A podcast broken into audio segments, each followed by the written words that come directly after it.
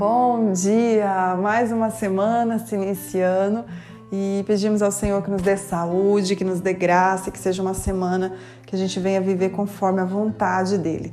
E hoje nós vamos ler em Cântico dos Cânticos ou Cantares de Salomão, no capítulo 2, no verso 10 até o verso 14, que diz assim: O meu amado falou e me disse: Levante-se, minha querida, minha bela, e venha comigo.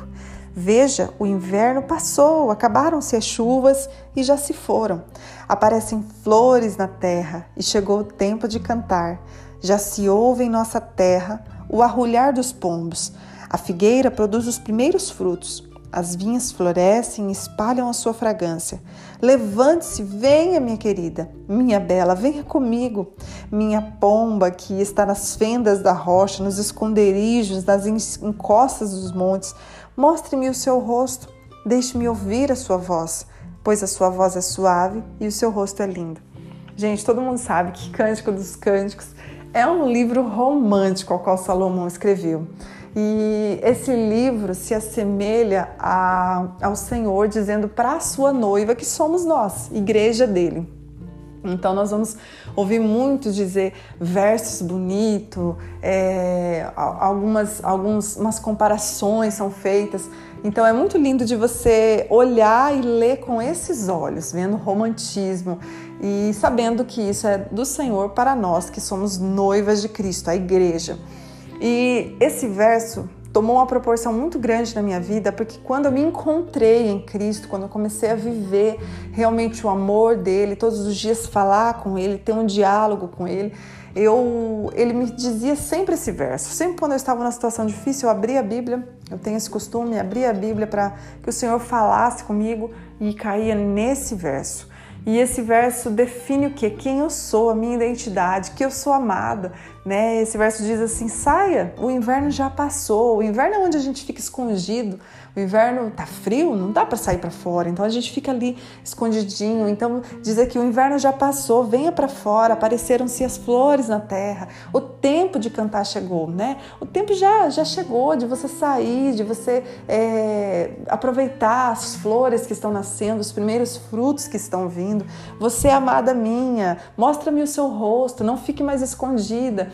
E era isso que o Senhor sempre afirmava na minha vida. E eu entendo que o Senhor queria dizer para mim quem eu era, minha identidade em Cristo. Porque muitas das vezes nós não conseguimos fluir, estamos às escondidas ainda, porque não sabemos quem somos. Quando nós já sabemos, eu sou filha de Deus, eu sou filho de Deus, eu nasci para um propósito, eu vou avante. Não me interessa o que estão falando, não me interessa se estão cochichando ao meu respeito, não me interessa mais, porque eu estou agradando aquele que me criou. Eu estou fazendo aquilo que ele escreveu ao meu respeito, aquilo que ele determinou para mim. Então nada mais importa. Então, quando nós sabemos quem nós somos em Cristo, nós vamos avante, nós não paramos por causa de falas, por causa de situações, por causa de alguém insinuou alguma coisa para nós. Nós não paramos, porque nós sabemos quem nós somos. E isso é tão importante na nossa vida, porque senão nós vamos caminhar uma milha, nós vamos parar duas.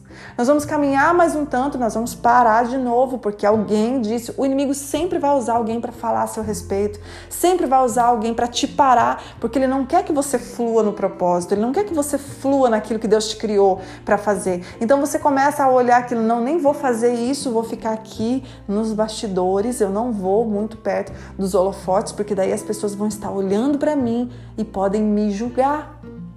Eu já disse para vocês que eu nunca fui muito de rede social e o Senhor está levando a gente a, a viver isso, a postar mais coisas, a fazer lives. A... Agora o Senhor nos deu uma palavra para abrir um canal no Instagram, no, no YouTube.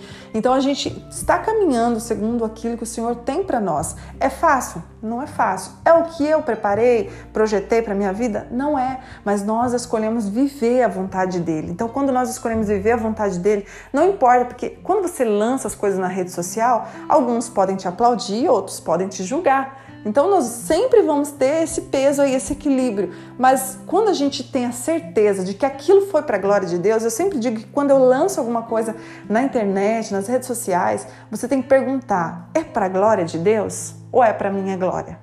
Eu estou lançando essa foto para minha glória ou para a glória de Deus. O nome dele está sendo glorificado através dessa foto. Então nós vamos conseguir saber se estamos agradando a ele nas redes sociais ou não estamos. Então, tudo que a gente for fazer, faça essa pergunta: eu estou agradando ao Senhor através dessa atitude, desse momento?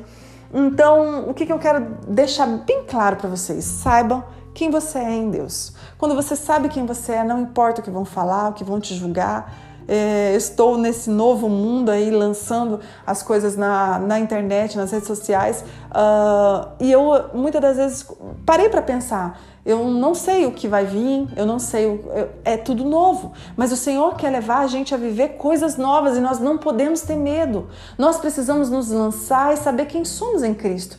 E se sabemos quem somos em Cristo, nós temos todo o melhor dessa terra para viver, porque está preparado para nós. Então, viva o que o Senhor tem para você.